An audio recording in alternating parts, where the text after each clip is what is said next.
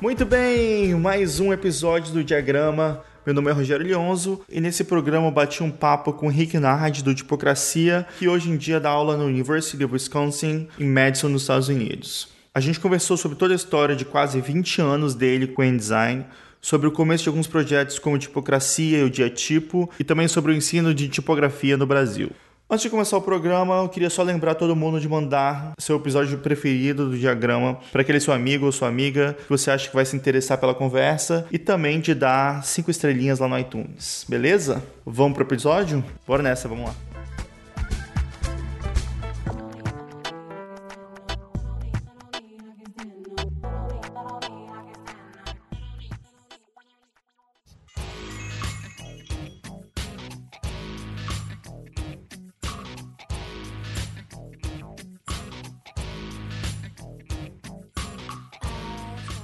Voltamos com mais um diagrama e hoje eu recebo aqui o grande Henrique Nardi, criador do Tipocracia e também um dos criadores do Diatipo, né? Henrique, seja muito bem-vindo ao diagrama. Rogério Leonzo, muitíssimo obrigado, estou muito feliz de participar do diagrama, sou fã já desde a primeira edição e adorei ter recebido esse convite seu. Que bom, que bom, cara. Então vamos lá. Como já de costume, a primeira pergunta aqui do diagrama é sempre a mesma. Como é que você começou a fazer design? Bom, eu comecei a fazer design sem fazer ideia do que era design, como a maioria das pessoas. Uma coisa que conta a favor foi que eu cresci num ambiente de gráfica. Meus pais têm gráfica e então eu sempre vivi rodeado por impressão, chapas, é, guilhotina, papel. Então isso fez com que eu já tivesse uma familiaridade mesmo sem saber o nome né, do, do, design. Quando eu estava no colégio, fazia parte do Grêmio, eu fazia o jornalzinho do Grêmio e tudo mais. Aí quando chegou na época de escolher alguma coisa para fazer na faculdade, eu tive contato com esse curso de design, que eu não fazia muito bem ideia do que era, mas pesquisando a descrição do curso, eu vi que ele tinha uma disciplina de história em quadrinhos. Eu falei: "Ah, é essa. é esse curso que eu vou fazer". Eu entrei na faculdade e aí no primeiro ano que eu fui entender o que era design, eu falei: "Ah, então essa coisa de diagramar né? Isso é design? Falei, pô, já faço, né? Já fiz o jornalzinho e tudo mais. E acabou que eu nem, nem cursei História em Quadrinhos, a disciplina, mas foi entrando no design que eu aprendi o que era design, gostei e segui fazendo. Que legal. E qual faculdade que você fez? Eu fiz a Embi Morumbi, fui veterano da Vanessa, do Roncati, da galera do coletivo, porque eu entrei começo de 98, eles entraram, sei lá, um semestre ou dois depois. Então a gente era da mesma época ali, fazendo a Embi Morumbi. Eu fiz a Embi Morumbi é, Design Digital, que se chamava, entre entre 98 e 2001. E em paralelo, à noite, eu fazia o Senai, o curso superior de tecnologia gráfica, que foi entre 98 e 2002. Então eu levei duas faculdades por três anos e meio. Caramba, que loucura, cara. Funcionou, eu sobrevivi. Assim, no começo eu falei, ah, tá tranquilo, né? De levar as duas, eu só não, não me toquei que elas iam acabar próximas, né? Então quando estavam as duas no TCC, cara, aí foi um inferno, mas sobrevivi.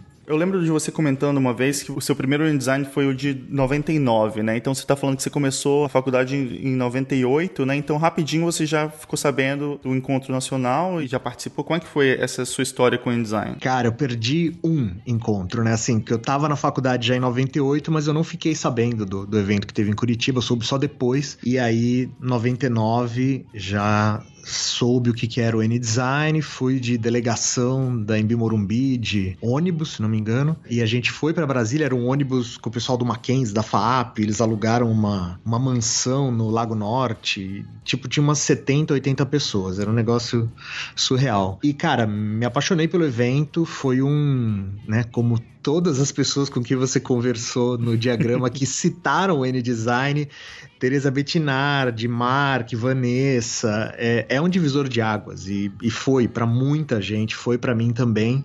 E daquele N de 99 eu não parei de ir, né? Só aconteceu isso. Eu continuei indo a todas as edições. Por vezes eu me envolvia com a comissão organizadora. Às vezes eu ia é, uma semana antes e colocava, era braçal, assim, lá para ajudar a organização e, e seguir participando e fotografando e documentando. Então eu tinha isso, esse o envolvimento com o N é incrível, assim, da minha parte. Eu gosto muito do evento. É, eu lembro que quando eu participei da organização do N de 2006, né, e eu lembro que foi muito legal isso, que você chegou um pouquinho antes, né, e começou a registrar, fotografar, mas é muito legal isso, né, que você tem um envolvimento muito próximo, né, das pessoas que estão organizando o evento também, né, não só como participante, mas você tem quase que um pezinho ali na organização de vários N's também, né? E sendo muito clichê, como outras pessoas falaram, o envolvimento com o N-Design responde por metade da minha formação como designer, sabe? Assim, é, é um complemento essencial. Várias coisas eu aprendi no N-Design que eu não aprendi na faculdade. O N-Design serviu como desculpa para eu conhecer muito do Brasil. A gente conhece muito do Brasil viajando através do N-Design e formar uma rede de contatos incrível que me permitiu lançar outros projetos depois, né? Ah, legal. Então vamos falar de projetos depois que você lançou. Porque daí, logo depois você fez um. Foi um workshop que você deu no N-Design? Foi de Santa Maria que você fez isso ou foi antes? Foi antes. Foi no N-Design de Bauru, em 2002. Era o meu. Eu já tinha me formado na Embi Morumbi e estava me formando pelo Senai. E aí nessa, nessa edição, que foi organizada pela Deia Culpas, pelo Alexandre Magalhães, é, entre outras pessoas, eles na programação eles tinham uma opção de que as pessoas inscrevessem oficinas, mas não só profissionais, estudantes. E eu vi essa oportunidade e eu tinha recém participado de um workshop de tipografia em São Paulo com o Bruno Mag, da Dalton Mag. Esse foi um workshop é... Lendário, né? Já ouvi falar bastante dele. Muita gente, assim, foi, é, foi um momento, foi um workshop de quatro dias, manhã e tarde, onde muita gente teve, digamos assim, o primeiro contato com fazer tipos é, voltados para texto, assim, com uma, uma, uma, metodologia bem detalhada de como fazer tipos. Então tava lá Christian Cruz, Billy Bacon, Priscila Farias, é, Fábio Hag, Rafael Ditti, é, Luciano Cardinali, Nanti Las Casas, é, muita gente. Então, assim, dali várias coisas foram brotando do meu lado. Eu fiquei fascinado pelo processo e eu usei um pouco do workshop que era, no caso, o lance do desenho de letra, reforçar o desenho de letras, e eu apresentei uma proposta que envolvia ensino da parte histórica de tipografia com o desenhar letras, o fazer um alfabeto. E aí mandei essa proposta de workshop para o N-Design de Bauru, aconteceu e a experiência foi muito legal. Me forçou a preparar um material sobre ensino de tipografia para esse workshop. Aí, tendo esse embrião né, formatado, eu ainda fiz ele em mais dois ou três lugares durante 2002 e a partir de 2003 eu o Márcio Shimabukuro entrou em contato comigo e falou: "Pô, Henrique, eu tô afim de montar um projeto que envolve tipografia". E aí eu falei, cara, eu também, eu já tenho uma coisa começada, né? Vamos conversar. E aí que a gente começou a estruturar o que virou tipocracia, né, o estado tipográfico. Cara, uma coisa que é legal escutar você falando é porque eu fiz o curso do tipocracia em Brasília em 2004. Sim. E eu não tinha me dado conta na época que eu tava pegando uma das primeiras turmas, assim, eu acho que eu só fui realmente perceber isso muito tempo depois quando eu vi seu registro das turmas, assim, das fotos, eu percebi que tiveram algumas de 2003, mas também não tinham tantas assim, né? Não, 2003 foi, foi muito assim, era, era o, foi o ano o, o Shima participou do projeto só nesse primeiro ano 2003. A gente fez no Rio de Janeiro, o primeiro em maio, a gente levou pro N-Design de BH a segunda edição, teve uma terceira em setembro na Belas Artes e depois uma, acho que em novembro, na Unifiel. E foram só essas quatro, assim, foi bem pouco. Aí, a partir de 2004, o Shima resolveu sair do projeto, foi fazer arte, estava envolvido com outras coisas. Hoje faz performance. Uhum. É, uma das coisas que a gente fez no começo já foi entrar em contato com as editoras e pedir livro. Né? Então a gente falava, falava do projeto para 2AB, Rosari, Topigrafia, e essas editoras deram para o projeto exemplares de livros que a gente doava para as bibliotecas. Como, e como contrapartida, a gente promovia essas publicações nos cursos e nas palestras. Então, tinham várias dessas coisas que já estavam engatadas. Aí, quando o Shima saiu do projeto, eu falei, poxa, mas eu não, eu não quero parar o projeto, eu quero né, dar sequência com esses compromissos e levar para frente.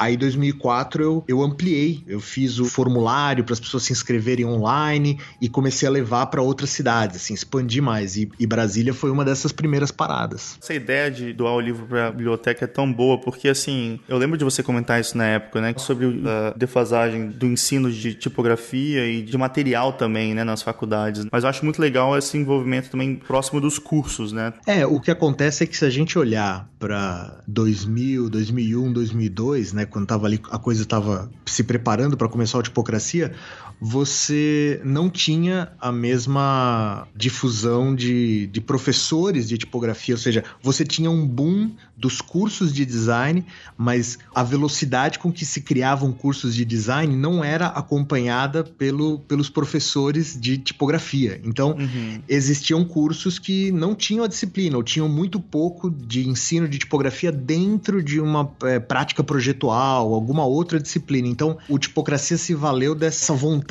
que as pessoas estavam tendo de se informar sobre tipografia e uma necessidade. Então, eu, eu comecei a rodar, comecei a viajar e levar para outras cidades. Tanto que várias cidades para onde eu levei o Tipocracia pela primeira vez acabava que formava uma turma extra. Brasília foi assim. Brasília, a turma que você participou foi na UNB e teve uma turma extra no escritório do Ravi para poder suprir a demanda. Salvador foi turma extra, é, Manaus foi turma extra, Belém do Pará foi turma extra. Então, geralmente, me mostrava como que tinha é, demanda por esse conteúdo. Você está citando agora alguns lugares que você foi, né? Quantos cursos você conseguiu dar nesses primeiros anos, assim? Como é que funcionava isso? Olha, foi gradativo, né? Ou seja, quando teve o ano de 2004, come, assim, entrando de cabeça no projeto, eu tinha como meta conseguir viajar e não ter despesa. Então, assim, se, se eu conseguia cobrir com as inscrições a passagem, hospedagem e o que precisava de custo, tava bonito, tava zerou, tava ótimo.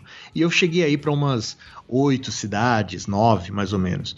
É, 2005 para 2006 eu fui ampliando a meta e falava não, eu tenho que ter algum prolabore do trabalho que eu faço em cada curso. E nisso iam tendo outros livros. A cada tempo que fechava um ciclo de um ano, eu voltava para as editoras com as cartas de doação, né, comprovando que as doações foram feitas e, e pedia novos livros. E eles continuavam apoiando, que foi uma coisa bem legal. O ano de 2006 acho que foi o, o ápice em termos de estar fora de casa, porque eu cheguei a fazer tipo três cidades por mês. Aí ficava uma semana em São Paulo, pegava mais três cidades, era uma cidade por semana, isso entre março e agosto, assim. Eu fiquei mais noites fora de casa do que em casa em 2006. Caramba. Então foi, assim, eu ia avançando, porque sempre que era a época de março, né, o mês de março, quando era o aniversário do projeto, eu procurava, tipo, ah, era três anos do Tipocracia em 2006, eu vou fazer as três capitais do Sul. Quando era quatro anos, eu fui fazer o Norte pela primeira vez. E ia ia viajando com. Então foram bastante cidades. Depois, ao longo de 12 anos, né, entre 2003 e 2015, foram 150 turmas em 17 estados. Caramba, que legal. E dei uma pergunta: conseguindo olhar para trás e ver todos esses anos, você consegue ver uma mudança assim do ensino de tipografia no Brasil? Ah, sim, porque hoje tem muito mais gente. Então, tendo muito mais gente ensinando tipografia, existe uma mudança sem dúvida, ou seja, cursos passaram a ter a disciplina. É claro que tudo não começou com tipocracia. Você já tinha ensino de tipografia, mas era bastante pontual no, comparado ao que tem hoje. Hoje, você simplesmente tem mais professores e você tem, por exemplo, cursos que passaram a ter a disciplina de tipografia, tem cursos que tem mais de um semestre dedicado à tipografia. Então, por exemplo, eu sei de pessoas que participaram do tipocracia na época, tavam, eram estudantes e depois viraram viraram professores ou coordenadores de curso. Então, isso certamente facilitou para que você tivesse mais gente com conhecimento de tipografia dando aula nos cursos de design. A gente também tinha começado a falar de atipo, né? Eu tinha citado na abertura, né? Mas eu queria que você falasse como é que começou, porque eu sei até que ele começou na lista de tipografia, mas também é uma coisa relacionada a ensino de tipografia, e eu sei que você também depois assumiu isso, né? Então, como é que foi que começou o diatipo? Bom, o diatipo começou como uma uma vontade do, das pessoas que participavam de uma lista de e-mails de tipografia em se encontrar. As pessoas faziam parte do Brasil inteiro, mas tinha muita gente que era de São Paulo. Então, volta e meia falava, pô, vamos marcar um encontro da lista de tipografia e tal. E aí esse encontro aconteceu em São Paulo em 2007, se eu não me engano, fevereiro ou março, no primeiro semestre de 2007 quando teve uma, se não me engano, era o lançamento de uma topografia, ou então era alguma atividade que é, a gente aproveitou e se encontrou no bar, na rua Vaiandava, e tinham várias pessoas que eram da lista de tipografia que estavam ali se encontrando para bater papo e tudo. Aí nesse encontro de bar, o Cláudio Rocha deu o nome de dia tipo para o encontro e a gente ao longo do ano de 2007 foi fazendo outros desses encontros em bar que chamava ah, vamos fazer um dia tipo era quase o happy hour da lista.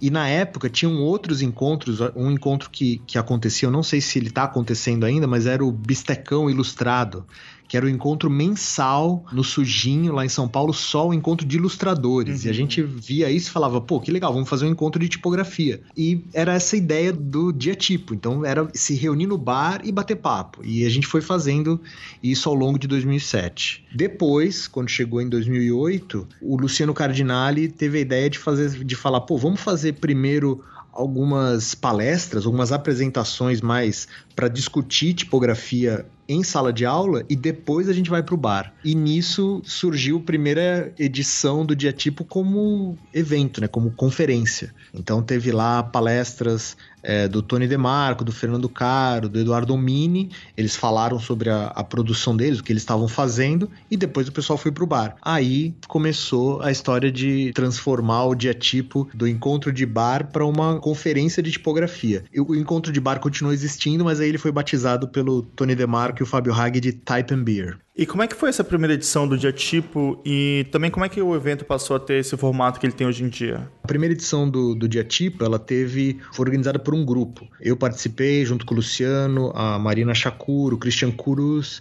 a Camila Vieira. Então a gente que organizou essa primeira edição. Passou um tempo, a gente fez uma outra edição no final do ano de 2008, onde a gente queria ter a participação de pessoas que não estavam morando no Brasil. Só que a gente não tinha dinheiro para trazer essas pessoas. E aí conversando com elas, elas falavam: "Olha, se o evento acontecer perto do Natal, eu vou ir pro Brasil para as festas e aí eu posso participar". Falei: "Pô, tá aí, vamos fazer então um dia tipo Natal", né? Tinha o nome Natal, mas ele foi em São Paulo. Esse dia tipo Natal aconteceu de novo na ESPM e ele teve o Cláudio Rocha, que estava morando na Itália, o Gustavo Soares, que estava na Holanda, o Fernando Mello, que estava na Inglaterra, o Gustavo Garcia, que estava em Nova York. A gente fez um, uma videoconferência com o Christian Cruz, que estava em Reading. Então, assim, foi bem internacional, entre aspas, mas ele teve que acontecer no dia 22 de dezembro. Por isso que ele chamava de tipo Natal. Era do lado, colado no Natal, quando as pessoas já estavam aqui. E aí foi essa outra edição na ESPM e meio que virou uma tradição o dia tipo acontecer em São Paulo no mês de dezembro.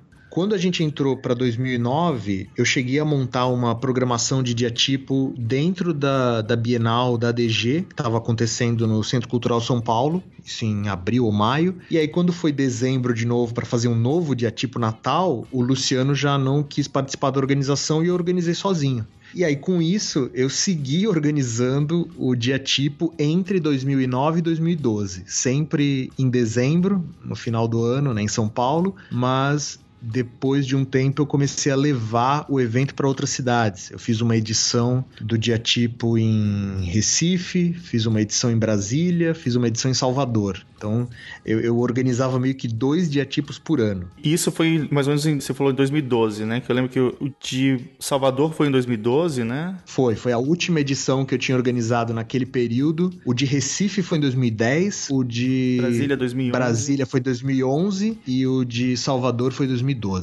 Nesse período, eu estava começando a preparar o TPC 10, que foi um evento em comemoração aos 10 anos do Tipocracia, que aconteceu em março de 2013 no Mackenzie. E eu já estava participando também da ADG. Então, com essa sobreposição de atividades, eu avisei para as pessoas que, ó, eu tô pensando em não organizar o dia tipo no final do ano em São Paulo, em 2012. E aí, o Diego Maldonado, o Luiz Amorim e outras pessoas, eles vieram falar comigo e disseram: pô, Henrique, e se a gente organizar, tudo bem? Eu falei: beleza. E aí eu passei a bola e eles é, organizaram por um tempo, aí entraram outras pessoas e meio que foi acontecendo uma, um rodízio, digamos assim, né? O, o Diego e o Érico Lebedenko eles organizaram por um tempo e aí foram entrando outras pessoas. E é muito legal porque hoje em dia o evento acontece em várias cidades diferentes, né? E normalmente ele é organizado por pessoas das próprias cidades, né? O dia tipo ele foi aumentando o número de cidades, né? Ou seja, é, o que costumava ser um, um evento itinerante, né? Que eu levava para outros lugares, passou a ser um evento independente, né? Porque passaram a ter núcleos nas próprias cidades. Aí aconteceu em Campinas, aconteceu em Porto Alegre, aconteceu é, em Caruaru. É, e nesses lugares você tinha organizadores locais organizando cada edição. Nos últimos anos, a gente passou a ter cerca de três ou quatro edições por ano. Em 2017, teve dia tipo no Rio de Janeiro pela primeira vez. Teve uma nova edição em Brasília, da qual eu participei organizando e como MC. Teve em Curitiba pela primeira vez, com organização do pessoal do Criatipos. E acontece agora em dezembro, a tradicional edição de São Paulo.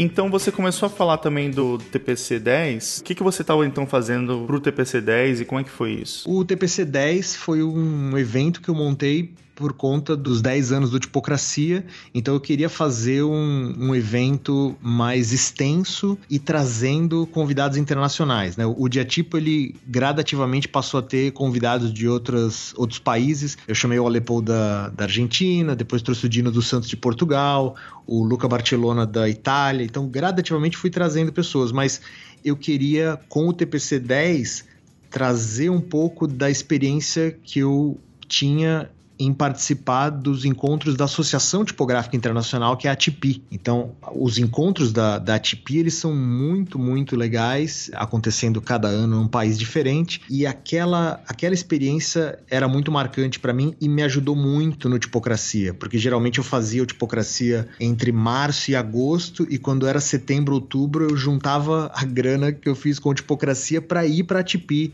para viajar para Europa, para fazer, participar em ir para museu, ver exposição e trazer informação nova para o projeto. Então, o TPC 10 surge um pouco dessa ideia de fazer um evento maior. Então, ele teve três dias, aconteceu no Mackenzie e ele contou com 20 convidados, sendo sete internacionais. E aí, a organização foi tão né, gigantesca que eu contei com o apoio da Bebel, do pessoal da Mandacaru, que me ajudaram muito em fazer o evento acontecer essencialmente, né? Então teve foi, foram três dias de muita atividade, além de workshops e outras atividades em paralelo. Uma outra coisa também do Tipocracia que eu acho que foi muito legal foi quando você começou a fazer o projeto do Tipocracia Mais, que você também envolveu outras pessoas também, né, é, ensinando e coisas assim, né? Então, acho que foi também um momento assim que foi interessante também ter essas adições e pessoas também com especialidades dentro da tipografia que podiam passar esse conhecimento, né, para pessoas. Como é que foi que você bolou essa ideia? Como é que surgiu esse projeto? Isso foi lá por 2008. O Tipografia já tinha cinco anos e depois de cinco anos, eu adquiri um traquejo grande de viabilizar os cursos, né? Ou seja, eu já tinha viajado por várias cidades, eu expandi minha rede de contatos com professores, coordenadores, centros acadêmicos.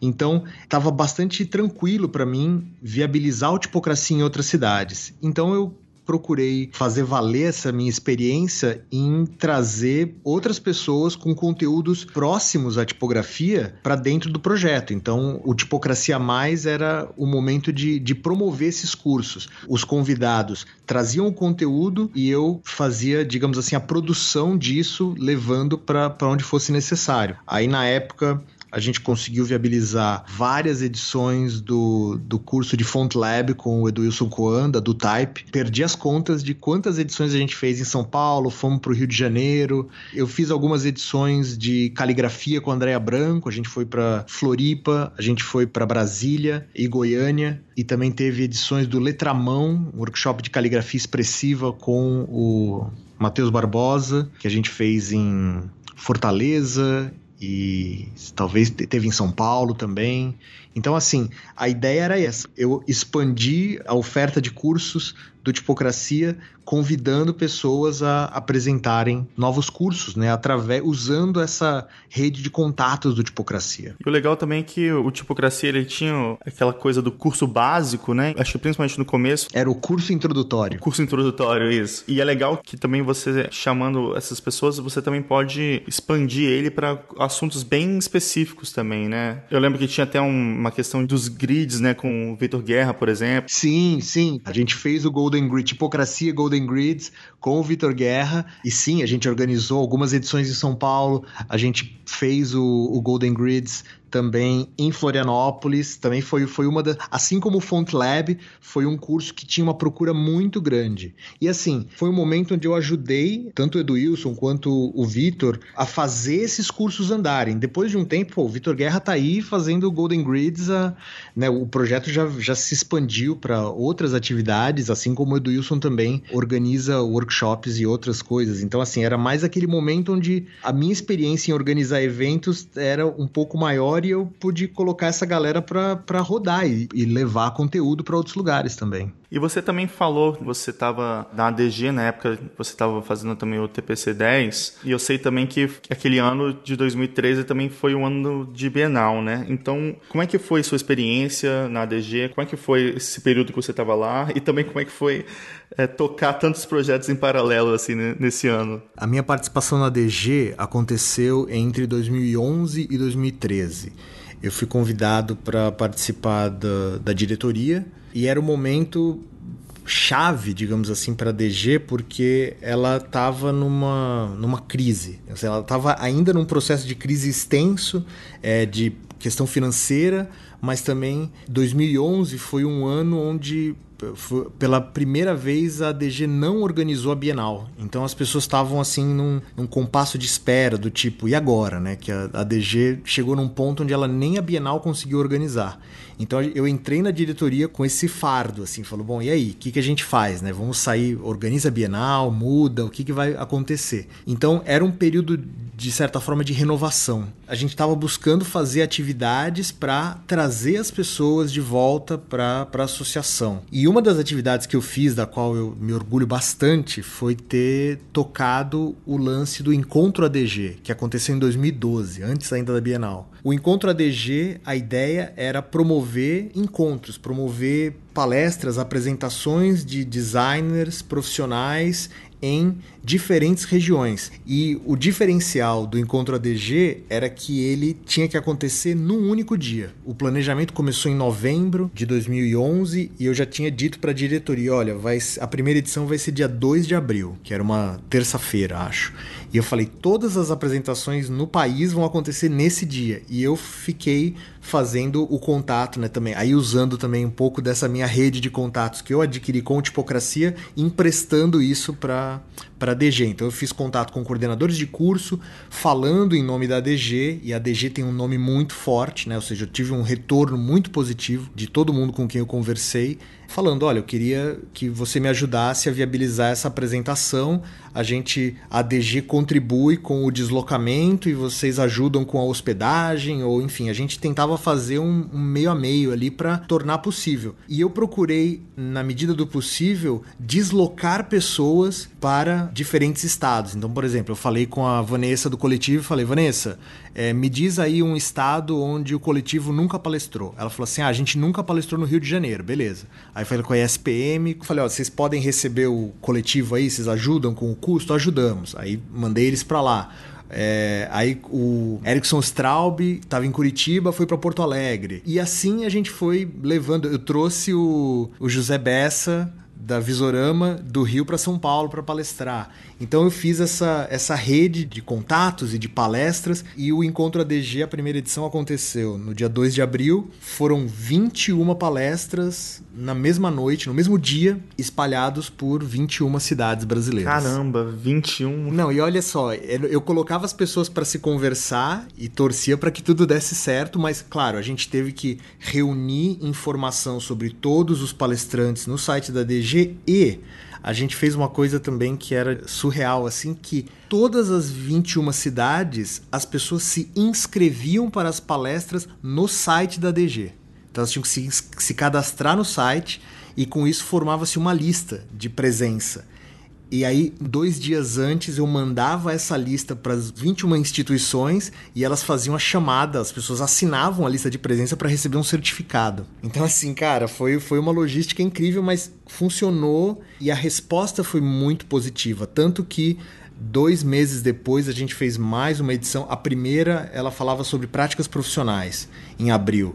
Aí em junho a gente fez uma edição sobre tipografia. E aí acho que essa reuniu umas 16 ou 17 cidades. E aí a resposta que eu tive das instituições é que as instituições de ensino começaram a procurar a DG. Então, no momento em que as instituições de ensino começaram a procurar a DG, a minha postura como diretor era, olha, para vocês participarem do encontro ADG, a condição é que vocês custeiem hospedagem e passagem. A segunda edição foi custo zero para a DG. Tudo foi viabilizado com as instituições de ensino interessadas em, em, participar e sediar. Então, assim, todo mundo, assim, geral da galera de tipografia, eu coloquei para viajar, para palestrar em outras cidades. E aí a gente tinha um vídeo de apresentação da DG, né, que dava uns recados gerais, e eu mandava esse vídeo para todo mundo para esse vídeo ser exibido antes de cada palestra em todas as cidades. Então era uma rede mesmo para DG entrar em contato com as pessoas. A gente teve ainda uma terceira edição dessas de muitas cidades em setembro de 2012, que era sobre ilustração. Aí ilustradores se deslocando pelo país para conversar com a galera. Muito legal. Isso tudo aconteceu em 2012. Isso. As maiores atividades do Encontro ADG foram ao longo de 2012. Ora, aconteceu em várias cidades, Ora, a gente procurava fazer em um único local, mas com transmissão. Então a gente fez um bate-papo sobre regulamentação na FAP, que teve transmissão online. Aí depois a gente fez um que era na outro na FAP sobre tipografia com o Bruno Mag, e a gente fez também online. Então era ou tinha muitas cidades acontecendo, ou então era num único lugar, mas todo mundo podendo assistir. Isso é uma coisa interessante também, né? Porque mesmo o diatipo também, né? Você sempre se preocupou também nessa questão de transmissão, ou então também de postar as coisas depois, né? No, no YouTube, as pessoas terem acesso. Eu digo isso até porque eu, morando longe, eu podia aproveitar um pouco também, pelo menos seguir um pouco das, das palestras pela internet. Acaba alcançando muito mais gente, né? Cara, sempre que possível, nas primeiras edições do Diatipo, eu procurava viabilizar a transmissão. E assim, vinha, juntava os amigos, sempre o pessoal me dava uma força, mas ter uma câmera, colocar e, e fazer a transmissão ao vivo. Se não fosse a transmissão ao vivo, pelo menos gravar e disponibilizar depois. Isso acontece até hoje, né? Ou seja, eu tenho o YouTube do Diatipo tem lá acervo de várias palestras, né? Você encontra muita coisa das primeiras edições e hoje em dia o pessoal segue disponibilizando as apresentações, o que vai virando um, um excelente banco de dados aí, né? Documentando o que está acontecendo na cena tipográfica. Acho que um exemplo muito bom disso é a palestra do Rogério Duarte do Diatipo de Salvador, né? Sim. Porque no ano seguinte, né, ele faleceu, né? Mas eh, ter um registro dele naquele momento, acho que é muito importante como memória, né, do, do design brasileiro. Sim, eu fico muito feliz de ter conseguido viabilizar aquela apresentação dele no, no dia tipo. Eu lembro que até foi uma dica do Biano. A gente estava começando a pensar o dia tipo em Salvador e aí ele falou: Cara, seria muito legal se tivesse uma apresentação do Rogério Duarte. Eu fiquei assim. Ah, caramba, é mesmo, né? E aí eu falei, como que a gente faz? Aí liga para cá, liga para lá, até conseguir o contato com ele e convencê-lo a participar do evento. Foi, foi um empenho grande e todo mundo que, né, quem assistiu o vídeo no, no YouTube vai ver que a apresentação é caótica, porque o Rogério Duarte era caótico. Eu tentei, no, na medida do possível, fazer com que a coisa fosse mais suave, mas ele tinha o jeito dele, então foi que foi. Mas ter esse depoimento dele dentro do dia logotipo é muito legal. eu acho, assim, história. Não, com certeza. E é um tipo de registro, eu acho que todos eles, né? Eu acho que é, é muito importante realmente essa parte do registro mesmo, né? Que é, é fundamental, sabe? Mas aí você também estava falando que, enquanto você estava dentro da DG, também você participou da Bienal de 2013, né? Sim. A Bienal da DG, no caso, foi a décima edição da Bienal, da qual eu, eu ajudei a organizar, teve como curadoria o Bruno Porto, grande Bruno Porto, e a gente montou um time para organizar a Bienal e o dilema era: fazemos uma Bienal de dois anos ou fazemos uma Bienal de quatro anos, pegando os trabalhos entre 2009 e 2011 que não entraram porque não teve a Bienal. E a gente acabou optando por fazer essa Bienal que recuperava trabalhos de quatro anos. Então, essa a décima edição da Bienal da DG teve uma chamada de trabalhos entre 2009 e 2012, 9, 10, 11, 12 para é, até janeiro de 2013 e ela, a exposição aconteceu em junho. E foi assim, gerou um catálogo na época com 444 trabalhos, teve 1.900 inscrições, que era um número ok assim de inscritos, mas a gente se preocupou em selecionar uma quantidade representativa de um tempo muito longo, né? ou seja, de quatro anos de, de projeto. E foi uma foi uma experiência muito legal viabilizar a, a Bienal. Aí a gente fez o esforço de ter o catálogo em iPad, é um aplicativo gratuito para a galera baixar e tudo mais. Mas aí, tão logo a, a Bienal acabou e as pessoas tiveram acesso ao aplicativo, falaram: Ah, mas e o livro? Pô, gosto tanto de livro, né? Designer adora um livro. E ele falou: ah, a gente queria ter o livro também. Aí eu falei: então tá, então vamos fazer um crowdfunding. Se o crowdfunding virar, a gente faz o livro. Aí toca fazer um crowdfunding do catálogo da Bienal. Foi a primeira vez que a gente usou esse formato. E, cara, deu certo. Fizemos uma parceria com a editora Blucher o, o catálogo aconteceu e aí as outras bienais que aconteceram depois, a 11 no Rio e a 12 em Brasília, repetiram esse formato do, do crowdfunding também para o catálogo, que faz todo sentido hoje em dia, né? Um livro bem pesado, né? caro, que o, as pessoas interessadas ajudando antes facilita para ele sair. Foi essa Bienal que teve uma mudança nas categorias, ou foi, acho que foi a anterior, né? Que teve uma mudança nas categorias, era uma coisa menos. Era um pouco mais poético. Foi. Essa Bienal que teve a, as categorias mais poéticas, digamos assim, foi a nona edição, uhum. que aconteceu no Centro Cultural São Paulo em 2009 e ela teve. Eu, eu, lembro que uma das pessoas que estava envolvida com essa reorganização era o André Stolarski na uhum. época. Foi uma ideia dele, né? Inclusive é, mudar, né? Exatamente. Legal, legal. Mas então na décima edição voltou a ter categorias mais tradicionais? É, sim. Na verdade, a, a maneira das pessoas inscreverem os trabalhos era similar, só que a forma de expor ela ficou mais concentrada. Ela não era. A divisão não era como na nona edição você tinha uh, o agrupamento dos trabalhos mais pelo, pelo perfil, assim, cartazes, exposições, é, material editorial, é, embalagem, sinalização. Então aí foi a. É, já era mais como, como nas outras edições. E daí depois, o que, que você fez? Olha, foi esse ano de 2013, né? Ele foi o ano em que eu tava muita coisa acontecendo. É, o, teve o TPC 10 no Mackenzie, um evento gigante, teve uh, os preparativos e a organização da Bienal até o meio de 2013. E é também em 2013 que eu, eu já vinha dando aula, no, em paralelo à tipocracia, eu dava aula no SENAC, é, na pós-graduação do SENAC, na, na Cipião. E eu, eu, dava aula de tipografia nos cursos de pós-graduação em design gráfico, de branding, de design editorial e etc. E nesse período de 2013, eu sou convidado pelo Alessio Rossi, junto com a Marina Shakur, para a gente desenvolver um programa de pós-graduação em tipografia para o SENAC. Então, cara, foi muito legal ter participado disso. É, a gente fez as reuniões com a o, a equipe que desenvolve cursos de pós-graduação do SENAC. É, a gente trouxe, eu e a Marina, nossa experiência de cursos de tipografia, de eventos, é, e formatou o, o programa de pós-graduação. E ele, a primeira turma começou em 2014. Então, também ali, 2013, eu estava envolvido em montar esse, esse programa.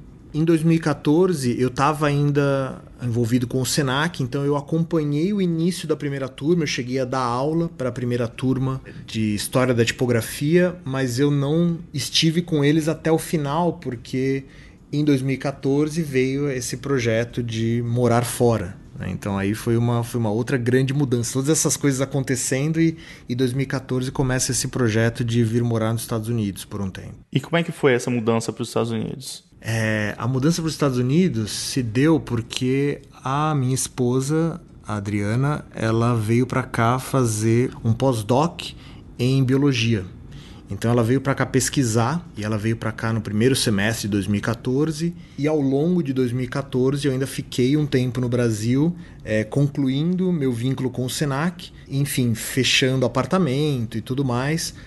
Vim para cá para Madison, Wisconsin, em outubro para novembro de 2014. E daí aí, você conseguiu se envolver com esse circuito de faculdades e ensino tipográfico? Como é que está sendo o seu período aí? Circuito é um pouco generoso da sua parte, porque, enfim, Madison é a capital de Wisconsin, mas ela tem 300 mil habitantes. Então, comparada com São Paulo, eu estou relativamente isolado. Mas eu, eu busquei é, contato com as pessoas de design gráfico daqui. Assim que eu cheguei, eu me filiei à AIGA, entrei em contato com o, o, chapter daqui da AIGA, que é formado pelos alunos da Universidade de Wisconsin. Me coloquei à disposição, fiz uma edição do Tipocracia por aqui, é, que, que é uma das, um dos cursos que eu, que eu vinha trabalhando mais recentemente, chamado A Procura da Tipografia Perfeita.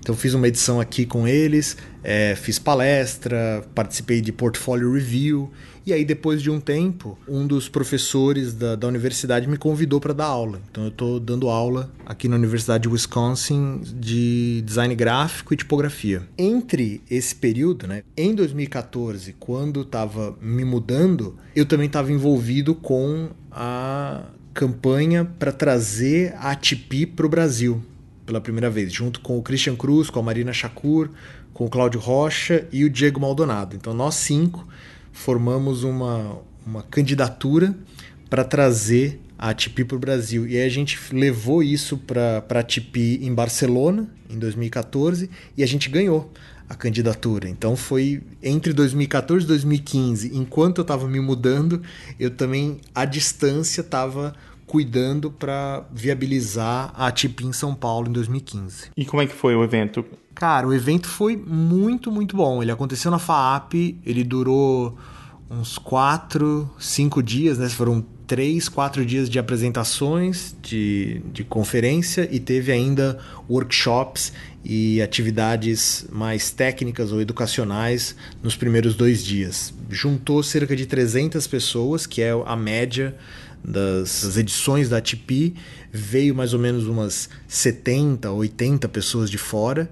E aconteceu num momento muito legal porque a galera do Brasil que está envolvida com tipografia, designers gráficos e tudo, já tem uma boa bagagem né, para poder assistir as, as, palestras mais específicas da TP e tirar proveito disso, de uh, montar ajudar na, na, rede de contatos internacional. Então, assim, a troca que existiu entre os participantes internacionais e brasileiros foi muito rica. Então, isso foi, foi muito positivo de ter tido a ATP nesse momento. Seria não, não faria sentido a ATP vir para o Brasil 10 anos atrás, porque era muito incipiente ainda.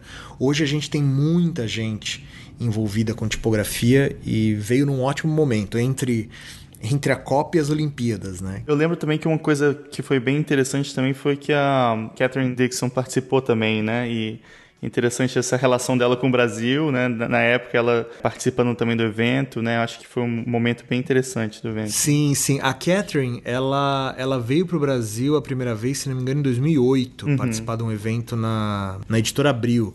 E idas e vindas, ela chegou a morar no Brasil por um ano, se não me engano, em 2012, uhum. a convite da Priscila Farias para dar aula na, na FAUSP. É, então, assim, ela passou um ano aqui e quando a gente estava buscando os keynote speakers para a TIP São Paulo, fazia todo sentido convidá-la. Ela foi uma do, dos keynote speakers junto com o Stephen Coles e o Cláudio Rocha.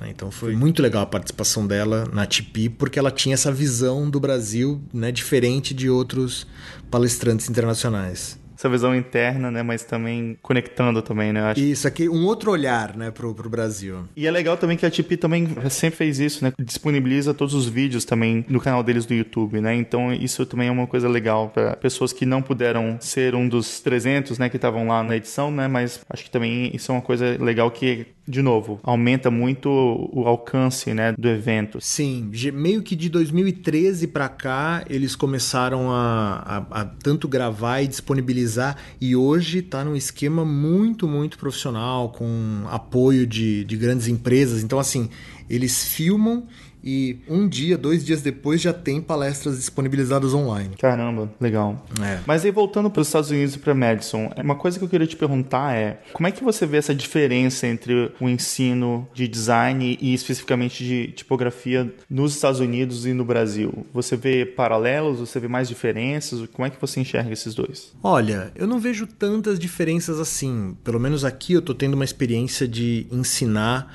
tipografia e design para o pessoal de faculdade. Então, assim, é, a galera tá se familiarizando com esse conteúdo e você encontra isso né, pelo Brasil. É, a situação é muito parecida de como eles estão chegando para se envolver com o assunto. O que eu vejo de diferença é o acesso à tecnologia. Isso eu acho que tem um. acaba pesando na hora que você vai é, olhar o quanto isso impacta na, na, produção da galera. Então, por exemplo, o acesso a software. É, você tem um desconto aqui para a galera acessar. Tudo bem que você pode piratear também, mas é, aqui você tem uma maneira onde todo mundo tem acesso legal aos softwares. É, você tem, por exemplo, lá na universidade, os alunos eles têm acesso a plataformas de ensino online, tipo linda.com entre outras. Então, tem várias coisas que, tipo, eu não vou dar aula em sala, assim, vou ensinar software. Não, eu falei, cara, assiste essa aula aqui e aprende isso aqui, porque aqui na sala a gente vai ter que discutir o projeto em si. Então essas coisas no dia a dia agilizam, principalmente quando é uma aula de laboratório, assim, que eu não tenho que ficar ensinando passo a passo do software, eu posso me concentrar em passar o, a atividade e eles vão desenvolver isso em, sala e a gente vai discutir e, e, avançar com o projeto. Mas você acha que no geral, assim, o interesse assim internacional ou, ou especificamente dos Estados Unidos, assim, por tipografia, você acha que é diferente do Brasil? Porque eu vejo, por exemplo, uma coisa que talvez, no meu ponto de vista, assim, por exemplo, no Brasil, acho que a gente tem um, uma preocupação também, às vezes, em perceber mais essa questão mais, talvez, vernacular ou questões mais locais ou uma coisa também não tão acadêmica da tipografia que eu vejo muito pouco, pelo menos aqui nos Estados Unidos, né? Assim, se dá pouca atenção nisso e, na verdade, é um, é um o circuito, assim, que eu vejo da produção tipográfica aqui já é um circuito bem comercial, é bem uhum. Voltado mesmo pro business, assim, né? Você consegue enxergar isso? O que, que você vê dessas diferenças? Assim? Eu vejo que, de fato, no Brasil a gente valoriza mais a, a questão vernacular. Eu acho que isso se dá por dois fatores. Primeiro, que quando as pessoas no Brasil começaram a produzir tipografia digital, um dos caminhos que teve bastante sucesso era a produção vernacular. Então você tinha as fontes vernaculares é, gratuitas, você tinha um uso muito intenso delas e existia ali uma questão de identidade, né? O pessoal olhar aquela forma da letra e falar, poxa, a referência disso é local, é daqui. Então, é, essa identificação com, com o estilo vernacular é forte no Brasil. E isso também se dá porque existe muita pesquisa em torno do vernacular. Né? Tem muitos projetos de mestrado, doutorado, muita pesquisa que é feita acerca da forma das letras. Trabalhos como o dos abridores de letras né, no, no Pará, com a Fernanda Martins, com o trabalho da, da Fátima Finizola, com o letreiramento né, dos, dos caminhões, entre outras pesquisas que o pessoal faz. Então, a comunidade acadêmica pesquisa bastante o assunto vernacular e isso reforça a, a, importância que ele tem no cenário tipográfico. Toda vez que surge uma tipografia com uma pegada vernacular, ela, ela tem uma ressonância muito grande entre o pessoal de design. Até porque eu acho que aqui nos Estados Unidos, a maior parte do motivo assim pelo qual você vê as pessoas fazendo as coisas acabam tocando nessa questão mais comercial assim, né? Coisa é o mercado acho que é bem estruturado de uma maneira que é bem difícil você fugir disso. Não, sem dúvida o, o mercado profissional tanto no, na América do Norte quanto na Europa, ele é bem mais consolidado e difundido. Então,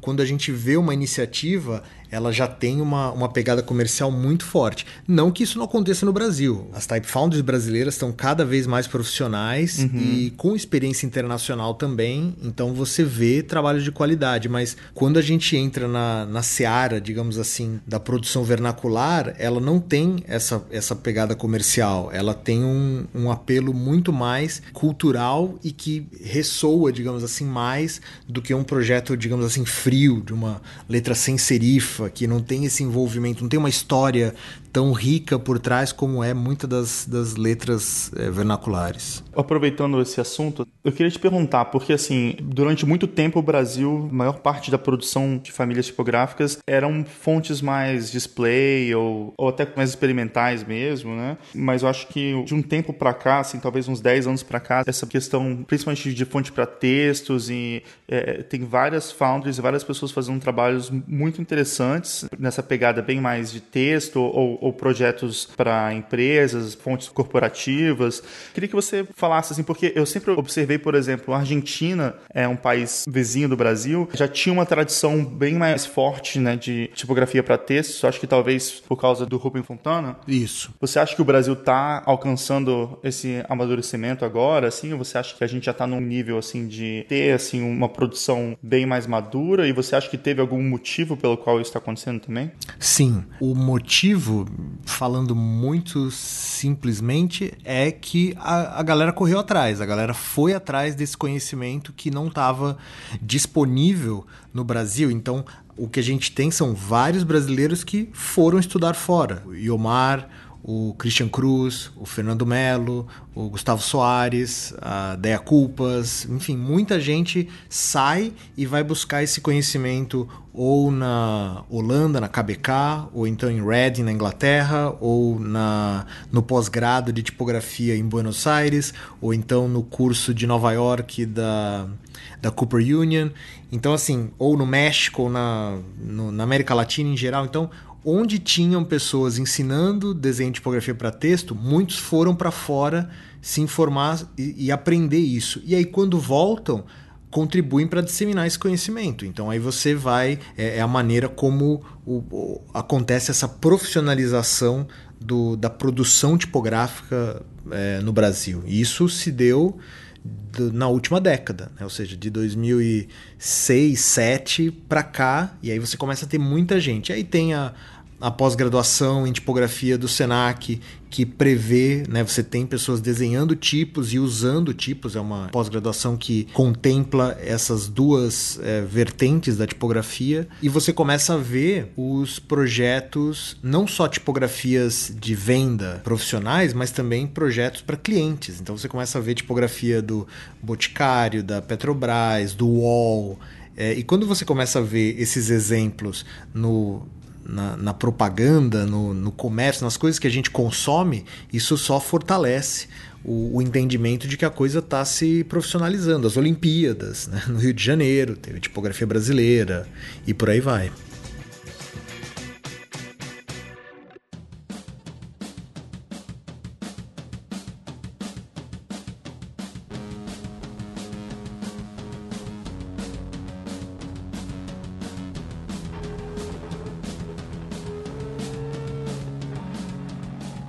Nard, eu também queria conversar com você sobre alguns projetos e entrar em mais detalhes sobre eles. Queria começar com um projeto que eu acho que é interessante porque envolve essa questão do ensino da tipografia mais fora do mundo dos designers, para o resto da sociedade, né? Que é uma exposição que você fez, que é a hum, Caixa de Letras. Você podia contar como é que foi isso, como é que foi a ideia e a repercussão? A exposição Caixa de Letras, ela reúne 26 tipografias representando as 26 letras do alfabeto, e elas apresentam a presença da tipografia no nosso dia a dia. Né? Ela é voltada para o grande público, mostrando o que, que é a tipografia na sinalização, na embalagem dos produtos, nos jornais e revistas, o que está no muro, na pichação e por aí vai.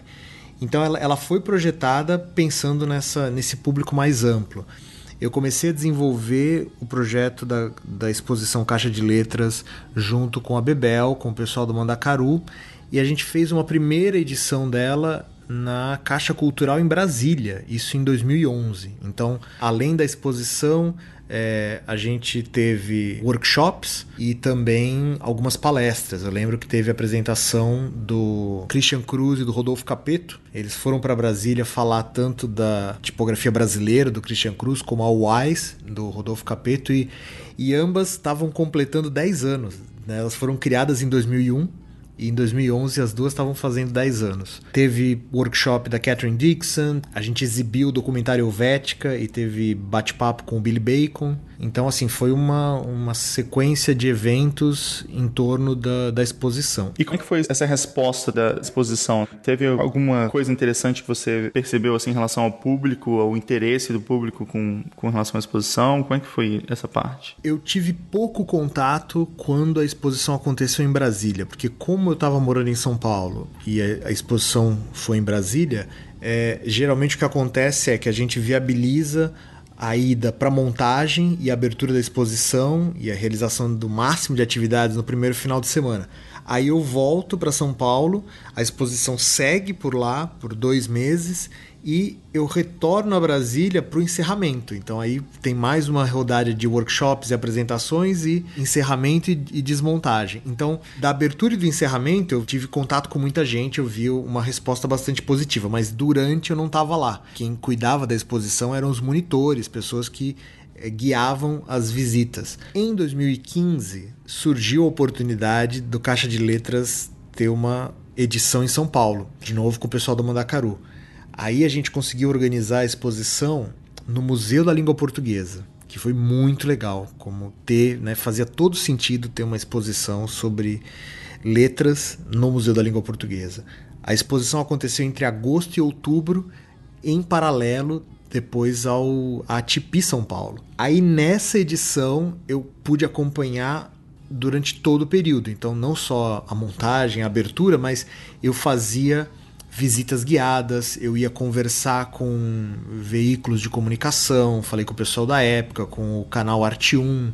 É, então aí eu consegui ter uma, uma resposta ainda mais forte do, do público, né? Ou seja, eu, eu fiz umas quatro, cinco visitas guiadas e volta e meia quando eu ia olhar a exposição, ver se tinha que ajustar alguma coisa, eu presenciava uma visita guiada com escolas. E isso foi muito legal, porque o, o, Museu da Língua Portuguesa tinha a rede de contatos deles com as escolas. Então, como as escolas já iam para o museu para ver o museu, acabavam também levando excursões para ver a própria exposição. Então, teve muito, muita visita guiada com crianças, com adolescentes. E aí era um, era um momento muito rico de ver o, as perguntas que eles faziam, de poder identificar: olha, tá vendo o nome da tua escola que tá estampado na tua bermuda? É essa fonte aqui, a Brush Script, é a Mistral. E aí eles, ah, é mesmo. Olha, olha a fonte no ônibus, é a Helvética. Então eles iam gradativamente identificando no dia a dia deles. Né? Então esse acho que era o, era o momento de, de melhor contato que eles podiam ter com o conteúdo da exposição. Não, isso é muito legal. O meu escritório aqui em Nova York, a gente faz bastante coisa com crianças, né? Até com essa ideia também de trazer educação, de design para as escolas e tudo, né? E é sempre muito interessante, assim, ver o olhar, né? E tem muitas coisas, assim, que na verdade a gente, né, quando é criança e não tem ainda alguns filtros, né? A gente tem vários conceitos, assim, que são muito interessantes, na verdade, né? assim, mas eu acho muito legal essa questão de educação, de design, de tipografia nesse período cedo, assim, né? E começar a trazer trazer esse olhar. E até isso me lembra de um outro projeto que você fez, que também tem a ver com essa questão de educação de tipografia para crianças, né? Que é um projeto Meu Alfabeto, né? Isso. O Meu Alfabeto é um projeto de ensino de desenho de letras para crianças e adolescentes que eu comecei junto com a Gabriela Passos.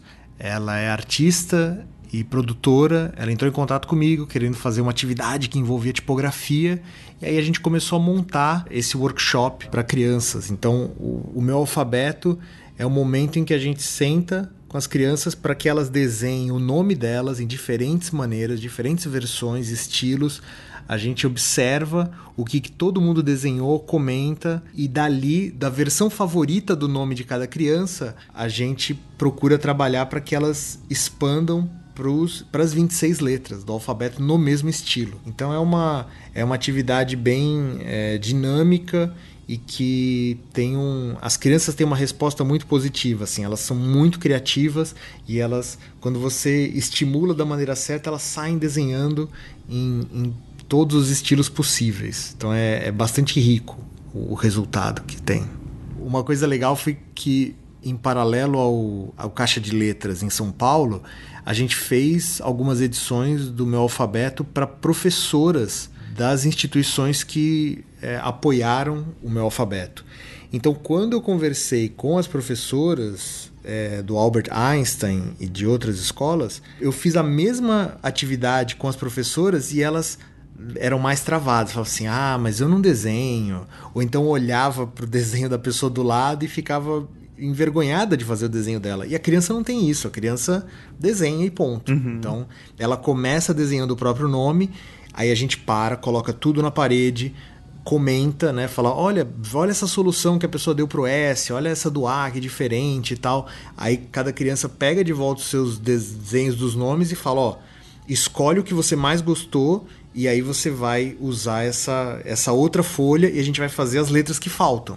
E aí a ideia é que ela feche o alfabeto no, no curso, né? Ela tem o alfabeto dela, que ela criou né, a partir do nome dela. Um outro projeto que você fez também, esse já para a comunidade de designers e de pessoas interessadas em tipografia, foi a Agenda T, né, que você fazia um calendário de atividades né, e coisas que estavam acontecendo, não só no Brasil, né, tinha coisas do mundo inteiro também, não era? Tinha. Agenda T, esse calendário de eventos que eu bolei em 2009, mais ou menos. Então, todo mês eu fazia uma imagem de uma folha de calendário onde eu marcava com cores e símbolos, né, triângulo, círculo, X, eu, eu marcava o que é que ia ter de atividade em cada região, quando começava e quando acabava. E ela fazia uso de um recurso do Flickr na época, onde eu podia colocar tags em cima da foto.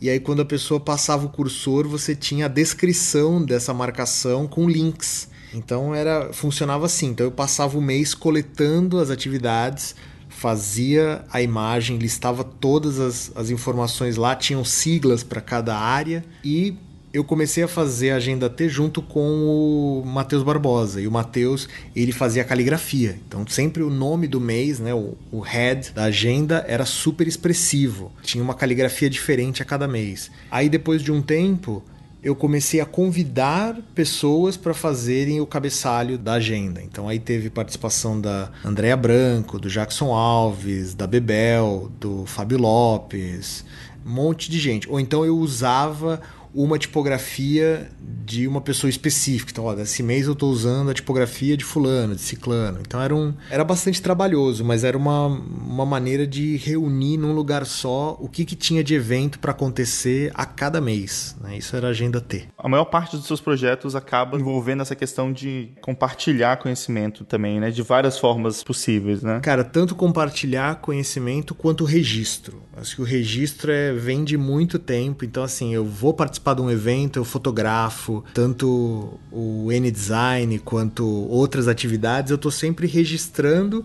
e procurando compartilhar o máximo possível as coisas. E falando nessa história do registro, acho que tem um projeto novo que você está tocando com o Renato Fatini, que é essa questão do acervo do N-Design, né? Exatamente. Então, o que, que vocês estão fazendo? Quais são os planos? É, bom, assim como eu, o Renato é rato de N, frequenta N há muito tempo e, cara, é um é o nosso é o Natal, é aquele momento que a gente reúne com a galera, revê os amigos, tá num, num, lugar novo, conhece muita gente, presta atenção no que está sendo pesquisado em design no país, é, o que está acontecendo. É um momento de se antenar com o design no Brasil. E de tanto frequentar o evento, vinha sempre a cobrança. Cara, quando é que vocês vão fazer um livro sobre o N? Né? Não tem, né? tem que fazer um registro e tal. Existem registros sobre os N's, mas eu, eu brincava que eles são meio tipo Cometa Halley, eram meio que de 7 em 7 anos. Tem o primeiro N, tem uma revista, o sétimo tem uma revista, o 14 tem uma revista,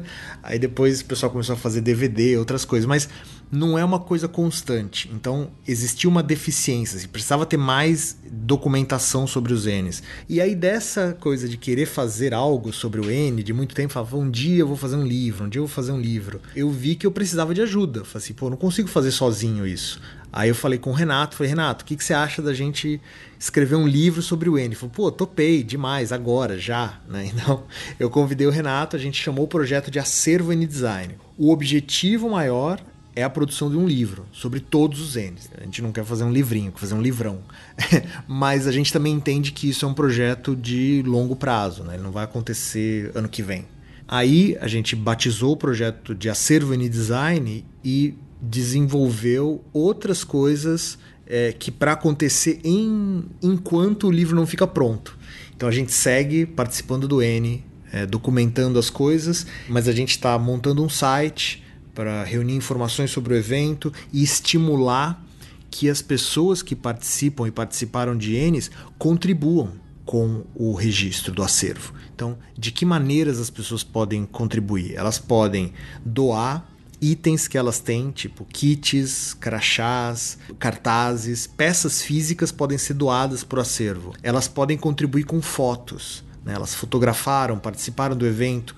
Elas podem contribuir com depoimentos elas podem contribuir ajudando a fazer parte do time, porque a gente precisa de gente para ajudar no site, ajudar com pesquisa, catalogação de informação, etc. Elas podem ajudar com dinheiro também. Né? Então tem muitas maneiras que as pessoas podem participar do projeto. Vai ter um site focado nisso e o outro braço do acervo N que a gente criou foi um podcast também. Então a gente teve a ideia de conversar com as comissões organizadoras de todos os N's. Né? Até agora já foram 27 edições. A gente lançou um piloto do podcast no, no SoundCloud, então tem lá um, um bate-papo com o Edu Qualhato, que nas últimas edições ele cuidou do credenciamento, do, da inscrição e dos sites dos últimos N's, então ele tem várias histórias de bastidores muito divertidas. E aí, de lá, do meio do ano em diante, a gente seguiu conversando com comissões organizadoras. A gente esteve em Curitiba em julho por conta do 27º N, a gente aproveitou e bateu um papo com o pessoal que organizou a primeira edição, o Nautac, o Ken Fonseca, a Simone Landau, é, e aí, dali para frente, a gente seguiu fazendo bate-papos. A gente já tem um arquivo aí de mais uns 4, 5 bate-papos. E assim que a gente resolver o gargalo da edição, eles vão começar a sair. Até o próximo N, a gente espera ter vários bate-papos publicados. Né? Então tem isso, é fazer os podcasts e ao mesmo tempo reunir informação e preparando essa, essas informações para fazer uma publicação sobre os N's, que tanta gente foi afetada, foi, né, se viu envolvida com o N e fez tanta diferença, né, para muita gente. É engraçado que só perguntando para as pessoas aqui, conversando com várias pessoas de vários assim backgrounds bem diferentes, você percebe o quanto que o N-design foi importante para várias pessoas no Brasil, né? Então, de uma certa forma, documentar o N assim é documentar a história do design no país, né? Assim, eu acho que é uma coisa muito importante. Eu sei que daqui a algumas edições do diagrama vai ser possível fazer um especial N-design. Você vai pegar só os trechos dos convidados que citaram o N-design, dá um programa, cara cara, porque Com é certeza. impressionante. É impressionante. Todo mundo cita sempre a primeira Não coisa é? que fala é N-Design. E uma coisa que é legal também, que eu acho que com o livro, isso vai dar um exemplo a pensar em como fazer o registro das edições futuras, né? Então, assim, mesmo que o livro seja lançado num determinado ano, para as edições futuras, as pessoas vão começar a se preocupar mais em guardar certos itens que elas receberam, ou até coisas também porque também tem todo um grupo de coisas que acontecem no N que também não são as coisas oficiais, né, também. E não são, não são materiais, né, são uhum. imateriais. Então, falar sobre as tradições, né, as coisas que acontecem como a galera amassar o crachá, ou então a repentina. Tem, tem várias atividades que, que são é, falar sobre a dinâmica do N-Design. O que, que é você vivenciar essa semana envolvido com festas e palestras e debates e oficinas e discussões do Cone e tudo isso. Assim, é, um, é um universo né, em, em si. Então deixa eu te fazer uma pergunta em relação ao N, que talvez você seja a melhor pessoa para fazer essa pergunta. Como é que você viu a, a mudança do N desde 99 até essa última edição? Você sente que ele tem um perfil meio parecido, assim, ou ele está se modificando à medida que também os cursos de design, o, o design está se modificando no país? Você sente uma diferença, assim, do N de 99 pro desse ano, agora de 2017? Sinto, muita, muita diferença, porque o, no fim das contas, o N-Design é o, é o pulso do que está acontecendo no, no, ensino de design no Brasil. Então, não só o ensino, mas o design como um todo. Eh, falo isso porque, naturalmente, os N's que aconteceram em, no, nos anos 90, a relação das pessoas, por exemplo, com a tecnologia era outra. Então, havia uma, um, o descobrir do computador e as discussões que se davam eram diferentes do que aconteceu nos anos seguintes. Você tem uma transformação em relação à dinâmica do evento. Então, as primeiras edições quase não tinha festa. Era a festa de abertura e a festa fantasia. E você tinha muito conteúdo que se dava de manhã. Né? Pô, tinha, no N de 99 teve palestra 9 da manhã, 11 da manhã. Hoje em dia você tem festa toda noite e, e o conteúdo acontece tipo do almoço para frente. Então você vai girando também a estrutura do evento, o foco de conteúdo. Quando a gente olha para as primeiras edições, havia uma presença de mais atividades, palestras e oficinas voltadas para gráfico e produto. Hoje em dia, você tem um destaque para moda interiores, né, que vai chegando quase que no nível do gráfico e hoje o produto está meio que embaixo. Né? O produto é quase a quarta força, dependendo do local onde o N acontece. Então, quando a gente olha para esses detalhes do N, a gente também consegue enxergar um pouco de como que a, o ensino de design está se transformando no Brasil. Ele, ele, se reflete, ele se espelha no. O N espelha o que está acontecendo pelo, pelo Brasil. Né? As, as pessoas que são convidadas, é, o que, que é dito, o que, que é discutido, o perfil do participante também se transforma. Hoje você tem uma, uma participação muito maior de pessoas LGBT.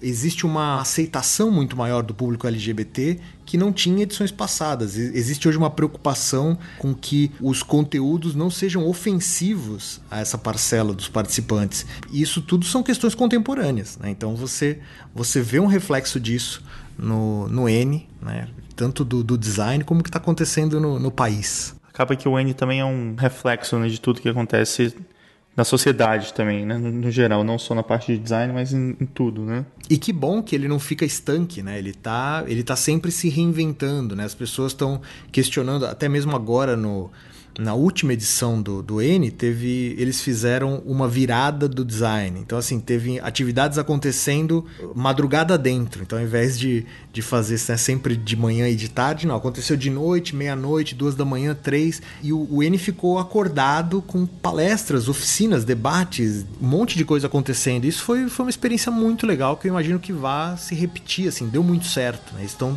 buscando fazer coisas diferentes, o que é legal.